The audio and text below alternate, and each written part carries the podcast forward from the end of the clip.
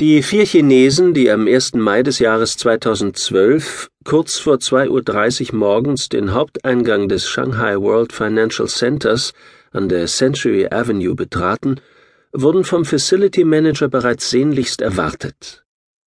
Sie waren mit Overalls der deutschen Firma ThyssenKrupp Elevator bekleidet und trugen, wie es Vorschrift war, Montagehelme aus Polycarbonat, auf denen ebenfalls das Firmenlogo prangte. Es handelte sich um einen Wartungstrupp, bestehend aus einem Ingenieur und drei Mechatronikern. Die Techniker hatten zwei schwere Werkzeugkoffer sowie ein Mini-Laptop dabei. Sie waren etwa acht Minuten zuvor alarmiert und vom Facility Manager persönlich über die Störung informiert worden. Anscheinend steckten zwei Gäste des zweithöchsten Hotels der Welt in einem Fahrstuhl zwischen der 93. und der 94. Etage fest. Es handelte sich allerdings nicht um einen hoteleigenen Aufzug des Park Hyatt. Genaueres ließ sich nicht sagen, da die eingebaute Überwachungskamera offenbar ausgefallen und auch die Notrufleitung seit dem ersten Hilferuf unterbrochen war.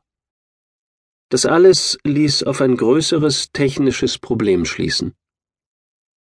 Die vier Männer passierten die Sicherheitsschleuse ohne Beanstandung, die Metalldetektoren blieben stumm.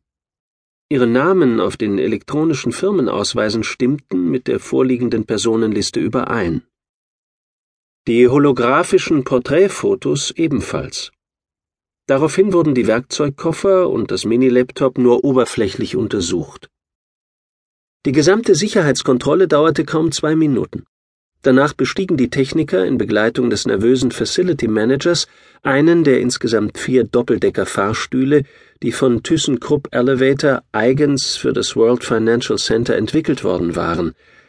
Sobald sich die aerodynamisch geformten Türen geschlossen hatten, wurden die fünf Männer mit einer Geschwindigkeit von zehn Metern pro Sekunde nach oben katapultiert, im schnellsten Aufzug der Welt.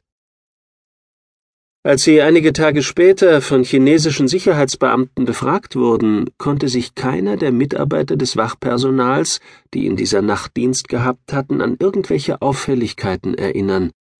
Die vier einheimischen Mitarbeiter des deutschen Konzerns seien absolut glaubhaft und souverän aufgetreten. Im Übrigen habe man während der dreijährigen Planungs-, Fertigungs- und Montagephase, in der ThyssenKrupp Elevator für den Einbau von über 40 verschiedenen Anlagen im gesamten Gebäude verantwortlich gewesen war, stets ausgesprochen gute Erfahrungen mit den Mitarbeitern des Unternehmens gesammelt. Ja, der Publikumsverkehr sei an jenem frühen Morgen vielleicht etwas stärker gewesen als zu solch nachtschlafender Stunde gemeinhin üblich, was jedoch aufgrund der zahlreichen anstehenden gesellschaftlichen Ereignisse im Haus zu erwarten gewesen sei. Nein, die routinemäßige Sicherheitsüberprüfung sei trotzdem streng vorschriftsmäßig durchgeführt worden. Ja, absolut korrekt und vorschriftsmäßig. Nein, es habe wirklich auch nicht die leisesten Hinweise auf etwaige terroristische Absichten oder ähnliches gegeben. Selbstverständlich nicht. Es dauerte keine zwei Minuten, bis die Männer ihren Einsatzort im 94. Stockwerk erreicht hatten. Hier oben befindet sich die knapp 800 Quadratmeter große Sky Arena, hunderte von Metern über den großen Konferenzsälen in den niedrigeren Etagen gelegen, ist diese höchste Veranstaltungsplattform der Welt exklusiven Anlässen wie den festlichen Banketten der chinesischen und internationalen Haute Volée oder der werbewirksamen Präsentation neuer Luxusprodukte vorbehalten. Hier sollten, auf Einladung der Moto Corporation, drei Tage später, rund 200 Persönlichkeiten aus der internationalen Politik und Geschäftswelt zusammenkommen, wenn die Firma ihren Festempfang zu Ehren ihres Präsidenten Minato Moto gab.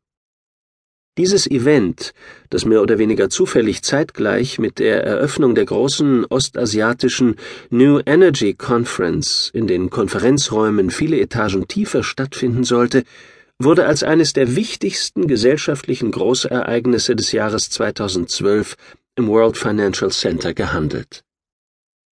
Schließlich war die Moto Corporation für das Shanghai World Financial Center nicht irgendein Unternehmen, sie hatte es gebaut Elf Jahre nach dem ersten Spatenstich und nach so manchen Problemen und zwischenzeitlichen Unterbrechungen konnte die japanische Firma im Sommer 2008 endlich den erfolgreichen Abschluss der Bauarbeiten vermelden